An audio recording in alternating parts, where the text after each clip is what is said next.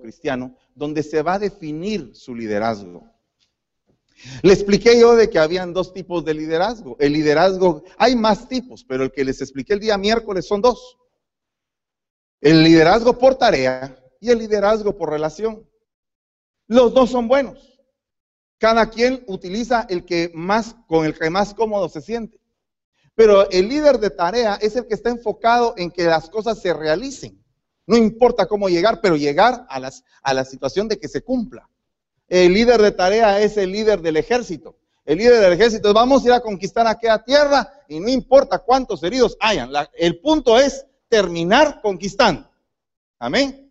Me imagino que Caleb en algún momento ha de haber sido ese tipo de líder. Ha de haber dicho, Dios me prometió y me dijo que iba a tener una tierra. Y yo me voy a esforzar. No importa si paso 40 años con toda esta gente que no le creyó, pero yo voy a aguantar y voy a seguir creyendo hasta llegar a la promesa que Dios me dio. Es un líder de tarea.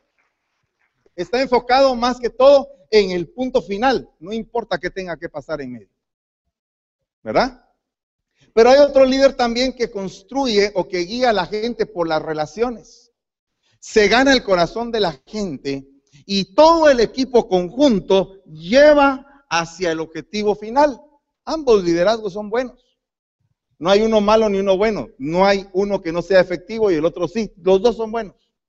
Es depende qué tipo de liderazgo vas a usar tú y cómo lo vas a emplear a la hora de las cosas.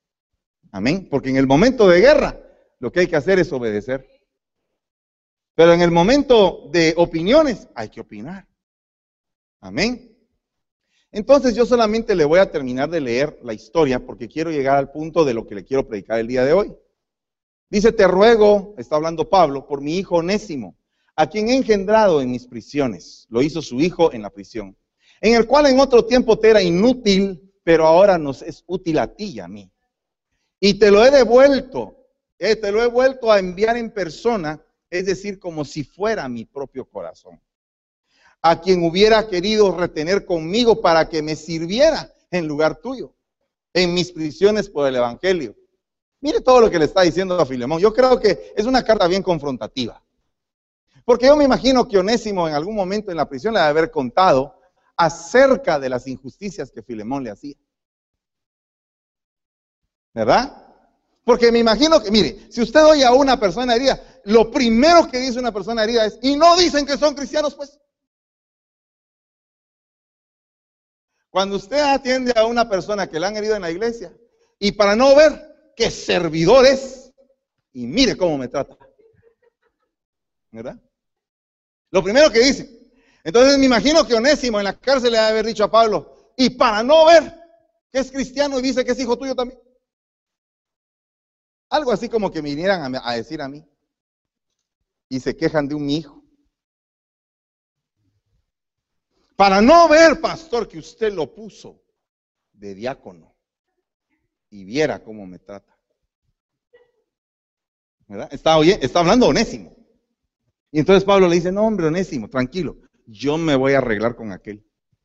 Y entonces le dice a aquel, mira, quisiera tener a este chavo sirviéndome en lugar tuyo. O sea, como quien dice, sí, yo sé que me servís, pero me gustaría más que me sirviera él. Pero te lo voy a mandar de nuevo, como una segunda oportunidad. Te lo voy a delegar otra vez. Te lo voy a poner bajo tu cargo en la iglesia otra vez. Vamos a ver cómo te comportas con él ahora.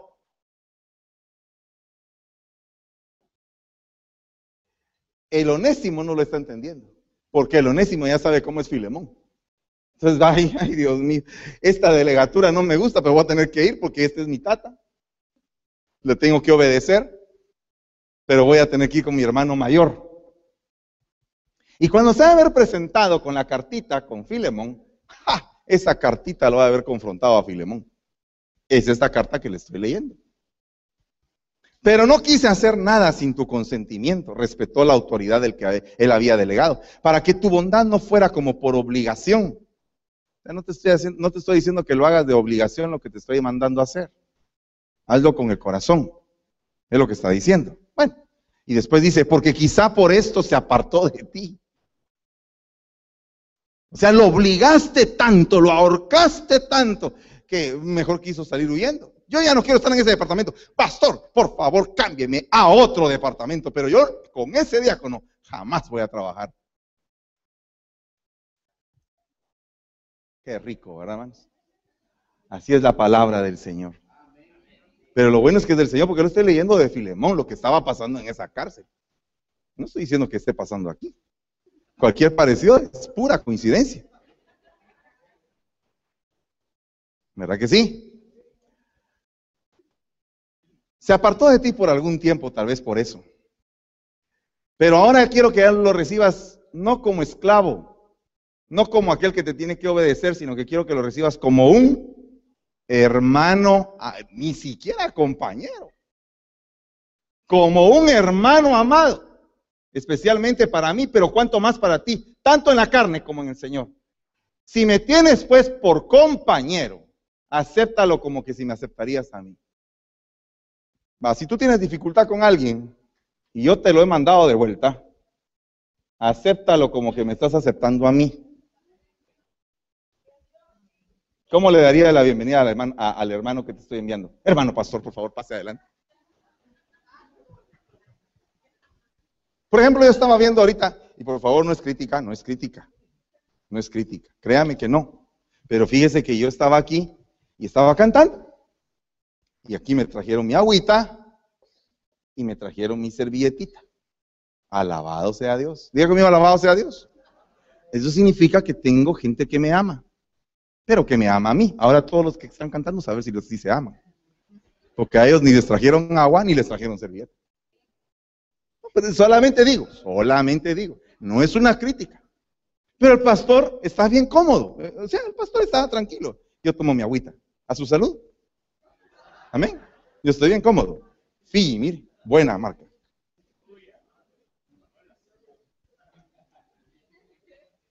Exquisito. Pero aquí Andrea estaba aquí. ¿Verdad? Y Jeremías estaba así, solo con su... ¿Te traías agua vos? ¿Ya te habían traído? estoy hablando cosas? Te estoy defendiendo. va, entonces, miren, aquí habíamos ¿Cuántos sabíamos? Un montón, ¿verdad? Pero solamente el pastor.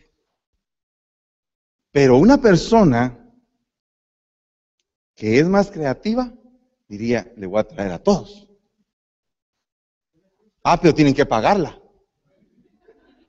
Alguien podría pensar así, pero tienen que soltar el, el, el, billuyo. Salvavidas, peso de una vez. ¿Verdad? Alguien podría pensar así. ¿Quién va a pagar? Y si te tocara pagar a ti. Y si Dios te ha bendecido. Y si Dios te ha dado una, un buen trabajo. Y si Dios, que es lindo, que es misericordioso, te ha vestido con lino fino, te ha bendecido.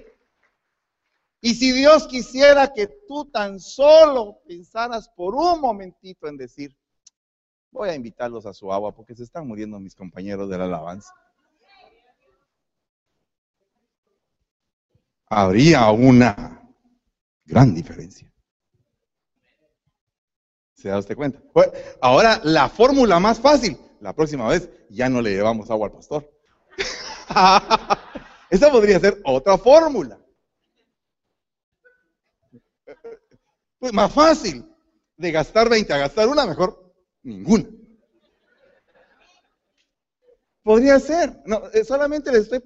Es que mire, Mire, no estoy criticando a nadie, ni tampoco le estoy echando en cara nada a nadie, sino que estamos haciendo una observación de un ejemplo que sucede a diario en nuestras vidas. No tenemos el concepto de lo que es verdaderamente hermandad, porque si no podemos dar un vaso de agua, hermano. Es que no lo podemos dar. Mire, yo me incluyo. No estoy excluyéndome yo. Yo me incluyo. Nos cuesta soltar, dar agua, atender la necesidad de alguien. Nos cuesta, nos cuesta. No lo entendemos. Mire, para que no se enoje conmigo, se lo voy a plantear desde el punto de, mi apóstol. Mi apóstol me delega cosas y yo digo, ay, es, es una situación delicada atender un determinado tipo de problema. Entonces yo tengo que llegar con un espíritu de hermandad, atender esa situación. ¿Verdad? Atender la necesidad como que fuera el corazón de él. Y eso es delicado. Eso es muy delicado. Entender el corazón del ministro que te está enviando. Por ejemplo, eh, mire, eh, le estoy poniendo ejemplos de apóstoles. El Señor Jesús mandó a, a los apóstoles de dos en dos y de aquí y de allá, la comisión de los 70 y muchos obreros y todo el asunto. Ok, y regresaron, ¿no? Y cuando regresaron, Juanito, el, el apóstol del amor, dijo, ¿no quieres que echemos fuego del cielo ahí sobre todos esos y los consumimos a todos? El apóstol del amor. Lógicamente, cuando llegue al cielo me voy a tener que arreglar con Juan, pero definitivamente si el apóstol Juan quería consumir a un montón con fuego del cielo, entonces ¿cómo estamos nosotros? Amén. Mire, le voy a poner un ejemplo de algo que yo quisiera en la alabanza. Eh, pero solamente es una petición, no estoy diciendo que así se haga, pero si se pudiera hacer, si, si se pudiera hacer, que en el calendario solo apareciera el, el director de la alabanza y que el director se parara aquí en cada culto. Aquí con su piano, él solo. ¿Verdad? Y que los que están de Judá vinieran y le dijeran, vos, Jere, ¿querés que toque con vos? Amén. Agarra la guitarra. Vos, Jere, ¿querés que toque con vos? Pum, agarra el bajo. Vos, Jere, es cierto que esto podría llevar una serie de consecuencias contrarias también, pero lo que quiero practicar en este punto son dos cosas importantes que la gente active la necesidad de defender el altar. La necesidad de defender el altar. ¿Verdad? No que ven que hay uno solo y una batería y otro sabe tocar y otro sabe no sé qué, pero puede ser que el mismo director no tenga el concepto y que cuando aquel diga, no, no quieres que te acompañe, no, vos, no, no, gracias, no, no, no, me vas a desafinar, no, no, no, no. no. Puede ser que eso pase. Pero eso ya es cuestión de líder, pero la realidad es que se mediría realmente qué poder de convocatoria podría tener ese líder y cómo sería que los atraería para determinar qué tipo de liderazgo tiene. Si es que la gente sube por obligación o sube por pasión, por necesidad, sube porque anhela, porque quiere adorar a Dios, porque necesita hacer algo nuevo. Es que, es que no es simplemente de venir a tocar. No, si le dan un aplauso al Señor es para el rey, a mí no me está aplaudiendo. Fíjese que realmente, hermano amado, tenemos el concepto de la inutilidad tremenda, porque nosotros mismos le decimos a nuestros hermanos inútiles, inútiles, inútiles, inútiles. Y el Señor Jesucristo en su liderazgo no funcionó así. Tengo tres minutos para explicarle el liderazgo de Jesús. Mire, hay un, hay un test que se llama el test de trabajar con el compañero menos preferido. Así se llama el test. Less preferred coworker. Ese list. List. Ok, perfecto. Perdónenme en inglés. Este hombre, Fiedler, hizo un test para determinar qué líderes trabajan por relación y qué líderes trabajan por tarea. Entonces, el líder que trabaja por relación es aquel que no es egocéntrico, en primer lugar, sino que se para aquí y todo el mundo quiere estar con él. Vos no me das un chancecito, mano. Claro que sí, metete, metete. Eh, vos, pero ya tenés baterista. Eh, anda a traer unas congas, allá, abajo están. Y haces bulla con la conga. Mira, vos, vos, sabés algo de, ritmo. ahí hay un salero grande ahí que tiene, que tiene sal de mar. Ahí puedes agarrar un micrófono, decirle a aquel que te lo ponga ahí. Mire, hermano, yo conocí allá en Guatemala hace mucho tiempo, en un lugar que se llamaba el Parque Concordia. Ahí se ponían unos, unos muchachos beliceños de, Puerto Barrios al hermano, con botellas, con, botes de leche nido, con eh, palanganas, Mire, hermano, qué ritmón el que se armaba ahí. Todos los hombres bailando ahí, al ritmo de ellos. Y aquí con tremendo equipón y pili y todo ahí, micrófonos y todo. Tenemos que sonar, ¿no? Pero tiene que haber alguien que atraiga por pasión. Que atraiga por pasión. Ese alguien no es el director, ese alguien es Jesucristo. Si tú estás apasionado de Él, tu pasión te, te lleva a estar preguntando, a estar indagando, a pedir, por favor, ayúdeme. Mire, necesito, mire, me urge, señor director, me necesito tocar. ¿Y por qué quieres tocar? Porque le quiero tocar al rey, hombre. Por favor, déme el chance, hombre. Es que fíjese que va en dos vías, porque está la vía del líder y está la vía del que quiere. Porque puede haber un buen líder, pero puede haber gente que no quiera. Puede haber gente que quiera, pero no puede haber un líder que invite. Pero cuando se unen las dos cosas, entonces se genera algo distinto. Entonces fíjese que todas esas cosas las empezó a trabajar Jesús en su liderazgo y empezó a, primero a llamar por tarea. Por ejemplo, esta vez le dijo, al pasar vio a Leví, hijo de Alfeo, sentado en la oficina de los tributos, y le dijo, sígueme. Y levantándose le siguió, no le preguntó para qué. No le dijo, ¿a dónde vas? ¿Me vas a perder? ¿Me vas a secuestrar? Si yo te digo, vení para acá, vos seguime. Eh, agarra la guitarra. Eh, ¿me, entiendes? No, no, está preguntando ahí. Yo no te estoy diciendo que cuál. Agarrar una guitarra, te dije yo. El líder toma decisiones que anuncia a los seguidores en forma individual o colectiva sin discusión. No me esté preguntando para qué le dije. Ahora quítatela. ¿Verdad? Y anda, sentate.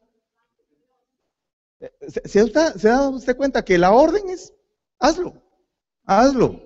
Pero tiene que haber un corazón dispuesto para seguir, para seguir, para decir, bueno, aquel, ¿por qué me está diciendo eso? No le voy a preguntar, voy a seguirlo porque confío en lo que me está diciendo, porque tiene una autoridad que pesa y que esa autoridad me indica que a donde me va a llevar no va a ser a un precipicio.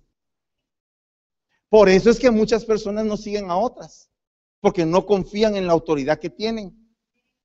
Porque cuando, cuando los llaman, no los llaman para levantarlos, sino que para aplastarlos. O sea, nosotros tenemos que saber. Es que, mire, hermano, no sé si usted ha aplastado a alguien con su autoridad, pero lamentablemente yo sí. Yo he tenido que aprender con la, autoridad, la he tenido que aprender con el tiempo. No es algo que se aprende de la noche a la mañana, pero tenemos que comprender, hermano, que tenemos que elevar nuestra visión, nuestra forma de pensar, nuestra forma de vivir. Y usted calcular qué tipo de líder es. Si cuando usted dice, sígame los buenos, y, y nadie lo sigue, se va solo. Usted debe irse preguntando en el camino solo, ¿qué tipo de vara me habrá dado el Señor? Tal vez ni vara le dio, porque tal vez usted no la peleó. Porque la autoridad se gana.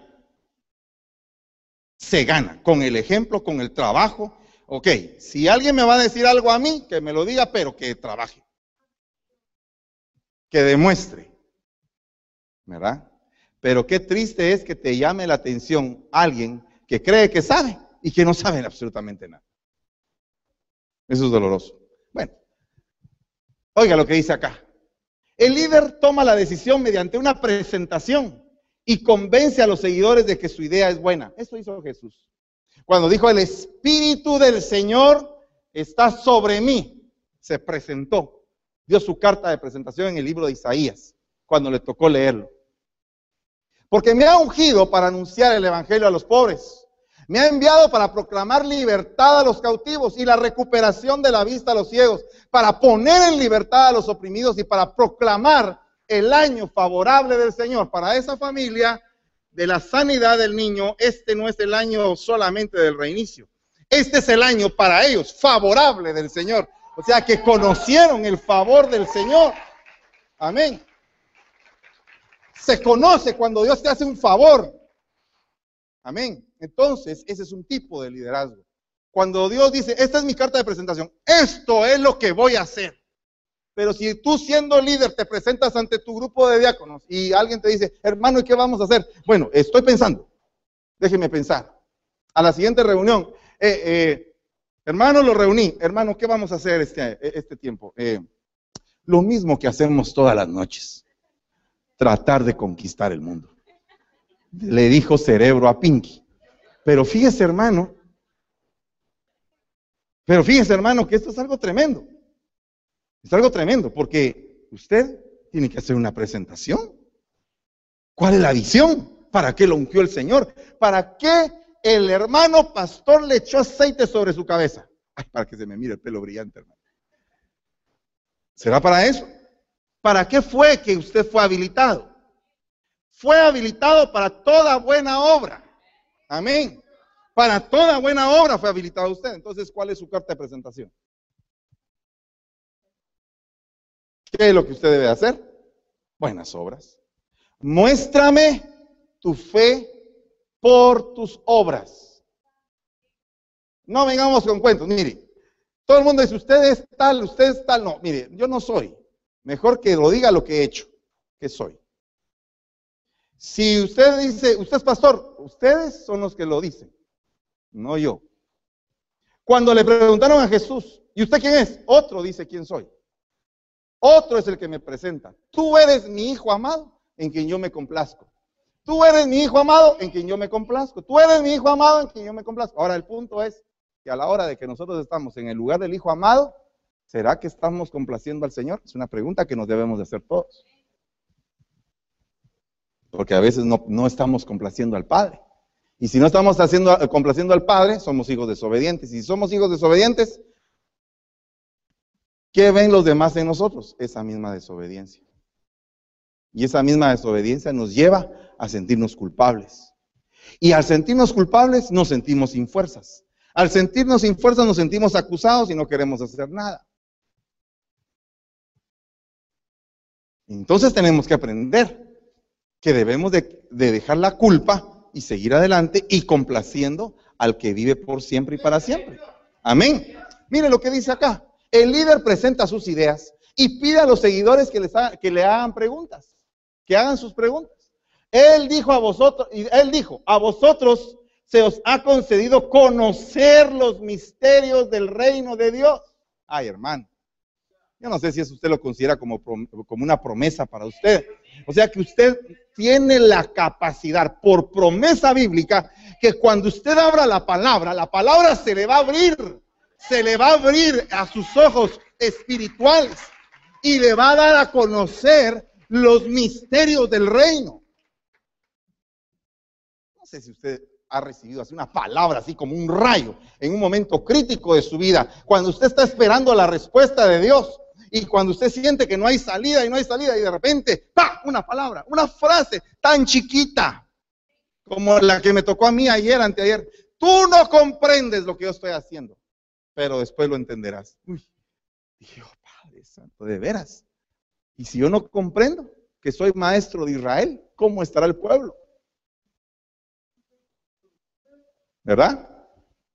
A vosotros se os ha concedido conocer los misterios del reino, pero a los demás les hablo en, parábolas para que viendo no vean y oyendo no entiendan. Y nadie pudo contestarle ni una palabra ni ninguno desde ese día se atrevió a hacerle más preguntas. O sea que le estaban haciendo preguntas. Era un dribleo de preguntas y respuestas. Hay un momento en que la gente tiene dudas. Hermano, por favor, acláreme esto. Hermano, acláreme aquello. Eh, eh, hay dudas. Pero desde ese día se apabullaron todas las dudas. Quedó claro. Pero sabe una cosa, él tenía un discipulado secreto, que no era el discipulado público. Él tenía un discipulado cerrado donde les contaba a cierto grupo de personas. ¿Verdad? Yo quisiera que aquí alguien se atreviera a invitarme a una champurrada y a una taza de café a su casa. Le voy a aceptar el café, pero sin la champurrada. Y le voy a decir, ¿qué querés? ¿Qué querés de mí? Entonces tú vienes y me dices, mira hermano, quiero que abordemos tal tema. Véngase preparado. ¿Cuál es el tema que quieres que lleve, Pues quiero que lleve el misterio de los ovnis. Ah, te voy a mandar un delegado. Mauricio Figueroa es especialista en ovnis. ¿Verdad? ¿Verdad que sí? Y entonces hacemos algo. Y, y crecemos los que quieren crecer. Amén. Mire pues, estando reunidos los fariseos, Jesús les hizo una pregunta diciendo, ¿cuál es vuestra opinión sobre el Cristo? ¿De quién es hijo? Ellos dijeron, de David. Él les dijo entonces, ¿cómo es que David en el Espíritu le llama Señor? Celos. Así como usted se quedó viendo ahorita, así se quedaron viendo ellos. ¿Y cómo será eso? Porque el líder presenta propuestas a, medidas, de medidas para, por tomar que están sujetas a modificación. Pero para eso tiene que entender el criterio de la gente. ¿Qué es lo que usted piensa? Le voy a poner un ejemplo. Si usted me dijera en una palabra, solo en una, ¿qué representa para usted el rancho? En voz alta, al contar tres, yo quiero saber qué es lo que usted opina. Uno, dos, tres. No, no, no, es que ya una palabra, dije. Una palabra, una, una nada más. Fíjese, ¿ves? Uno, dos, tres.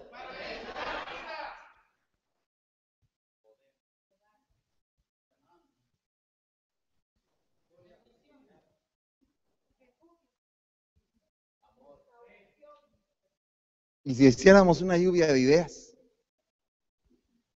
Por ejemplo, hay alguien que dijo amor. ¿Por qué el rancho representa amor? ¿Por qué el rancho representa herencia? ¿Por qué representa bendición? ¿Por qué representa, qué otra cosa dijeron? Poder, conquista. ¿Por qué? Entonces, si cada quien escribiera eso en un papelito, para mí el rancho representa tal cosa.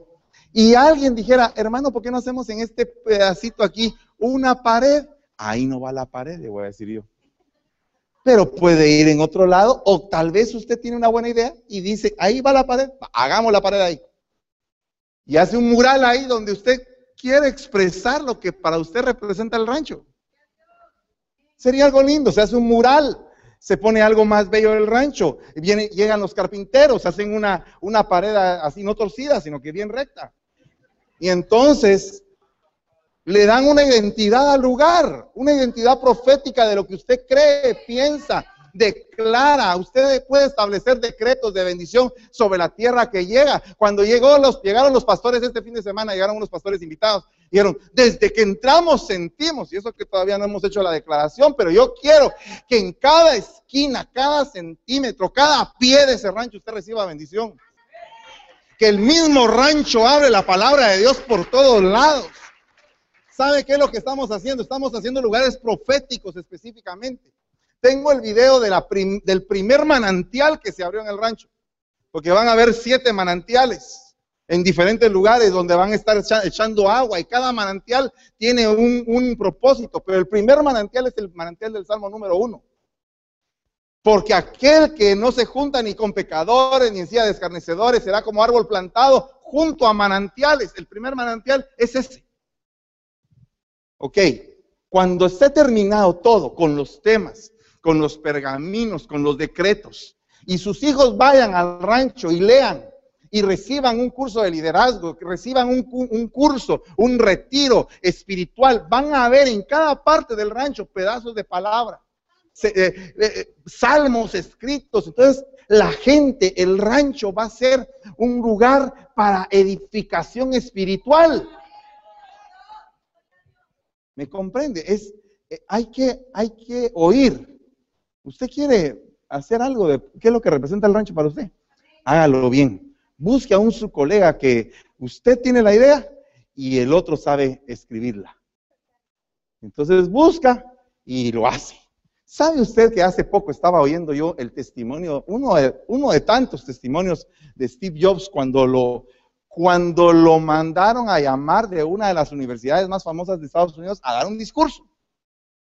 Y cuando llega a él, dice, ¿saben qué? Lamento decirles que yo, pues nunca me gradué de la universidad. Porque fíjese que, pues la realidad es que la matrícula estaba tan cara que ya después del segundo año ya no la podía pagar. Aparte de eso, perdí mucho tiempo, dijo él pensando en otras cosas, divagando, pensando en ideas que tenía. Y la única clase que recibí fue la clase de caligrafía. Porque me gustaba. Me gustaba ver los estilos de letra tan bonitos que habían y todo. Dijo ahí en la conferencia. Pero cuando hice con Steve Bosniak, o sea, su colega, el genio, porque los dos eran genios, solo que uno era genio creativo, el otro era un genio lógico. Al lógico no se le ocurría ni una sola idea, pero bien podía hacer la máquina. El otro tenía todas las ideas, pero no podía hacerla. Juntaron las dos poderes y entonces, ¿sabe qué fue lo que hizo Steve Jobs? Le dijo, quiero que en esta máquina hayan diferentes tipos de letra. Y fue la primera computadora que salió con diferentes tipos de letra. Después se lo copió Windows, dice él. Pero la primera computadora que tuvo diferentes tipos de letra fue Mac. ¿Y por qué? Porque él había estudiado caligrafía.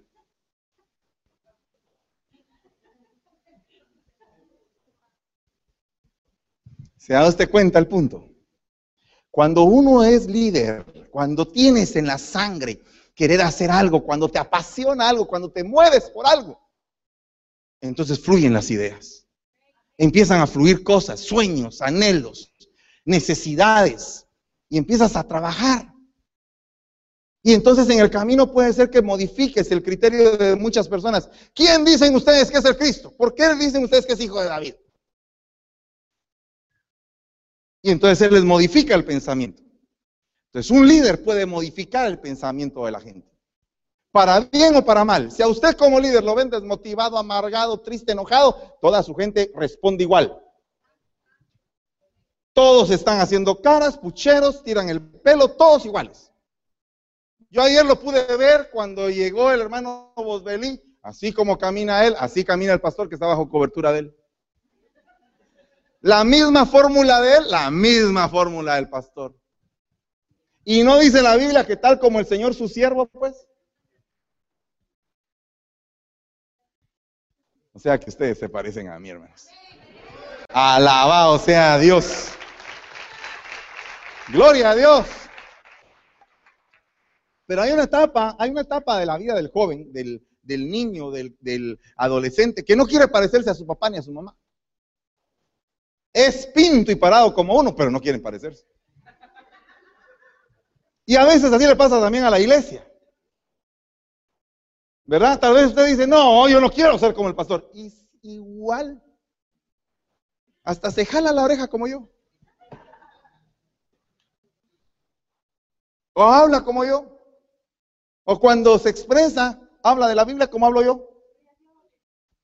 ¿Se da usted cuenta? Usted tiene una marca. Usted tiene una familia. Usted pertenece. Usted no es de afuera, ni es vagabundo, ni errante, ni nada de eso. Usted ni huérfano. Usted tiene una marca, un sello, un bastón, un cordón, un báculo. Usted tiene eso, un anillo. ¿Me comprende? Entonces, fíjese que dice acá, el líder plantea el problema y obtiene propuestas y solución de, solución y toma la decisión. Este ya no es un líder, este ya no es un líder por tarea, este ya es un líder por relación. Él ya está preguntando y todo, y dice, desde entonces Jesús comenzó a declarar a sus discípulos que debía ir a Jerusalén y sufrir muchas cosas de parte de los ancianos, de los principales sacerdotes, de los escribas, ser muerto y resucitar al tercer día. Y tomándole aparte Pedro, comenzó a reprenderle. Pero mire, hermano, ¿qué nivel de confianza debe haber tenido Pedro? ¿Verdad? A veces hay iglesias donde la oveja no tiene el nivel de confianza porque el pastor no se la da. O sea, mire, hermano, por favor, a mí téngame confianza, siempre y cuando no me reprenda, por favor. Pero fíjese que Pedro le empezó a reprender. ¿Cómo ha de haber sido Pedro de impulsivo, de que quería reprender al Hijo de Dios, de que quería como instruirle. Me imagino que Pedro ha de haber sido un hombre o de la misma edad que Jesús, o tal vez un poco más grande. Y como a veces hay personas más grandes, entonces dicen, no, no, el pastor todavía no sabe, y puede ser que no sepa, pero es el pastor. Pero fíjese que aquí dice, comenzó a reprenderle diciendo, no lo permita Dios. Eso nunca te va a acontecer. Pero volviéndose él, le dijo a Pedro, quítate de delante de mí, Satanás, porque estás pensando como los hombres. Uno de los problemas más grandes que experimenta la iglesia en estos días es que piensa como los hombres. Nosotros tenemos que pensar como Dios piensa. ¿Y cómo piensa Dios? Que tenemos que morir para multiplicarnos. Entonces, cada muerte que venga va a ser más multiplicación la iglesia. Por eso estoy seguro que ahorita hay, es tiempo de multiplicarnos. Dice la Biblia, el líder define los límites y pide a los seguidores que tomen la decisión. Él les dijo, ¿qué es esta imagen y esta inscripción? Ellos le dijeron, del César. Entonces él les dijo, pues dad al César lo que es del César y a Dios lo que es de Dios. ¿Quién tomó la decisión? El pueblo. El pueblo. El pueblo. La gente que lo estaba eh, acosando. Él dijo, ok, tomen la decisión ustedes a quién le sirven. Pero lo que es del César es del César. Y lo que le toca a Dios es de Dios. Elijan ustedes. ¿Qué quieres hacer tú? ¿Alguna vez te ha tocado elegir?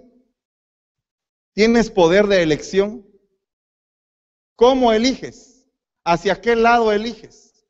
¿En qué lado te pones? Elías dijo, si ustedes quieren servir a Baal, sírvanle a Baal. Y si quieren servir a Dios, sírvanle a Él. Pero defínanse. Ese momento de definición es algo duro en la vida pero es lo que distingue la raza de los líderes. Los líderes tomamos determinaciones que puede ser que en la determinación tengamos que morir. Ese es un líder.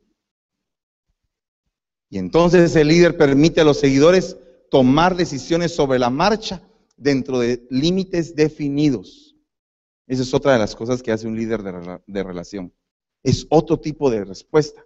Y entonces mire lo que dice acá. Reuniendo a los doce les dio poder y autoridad sobre todos los demonios y para sanar enfermedades. Y los envió a proclamar el reino de Dios y a sanar a los enfermos. Y les dijo, no toméis nada para el camino, ni bordón, ni alforja, ni pan, ni dinero, ni tengáis dos túnicas cada uno. En cualquier casa donde entréis, quedaos ahí, sea ahí vuestra salida. Y en cuanto a los que no los reciban al salir de esta ciudad, sacudan el polvo de vuestros pies en testimonio en contra de ellos. Entonces, ok, eso fue el mandado. Pero ya en el camino cada quien iba tomando decisiones. Iba tomando decisiones a qué casa entrar, a qué casa no entrar, de qué casa sacudirse los pies, en qué casa tocar. Estaban tomando decisiones. Es necesario, hermanos, que entremos en un tiempo de tomar decisiones. De que cada uno en el lugar que le toca, si a usted le tocó ser atalaya, tome decisiones de atalaya. Pero cuando vea venir el peligro, no se quede callado. Diga, mejor me quedo callado porque me puedo meter en clavos. Y ve el peligro. Y esa atalaya. Y para eso lo puso el Señor. Y para eso le abrió los ojotes.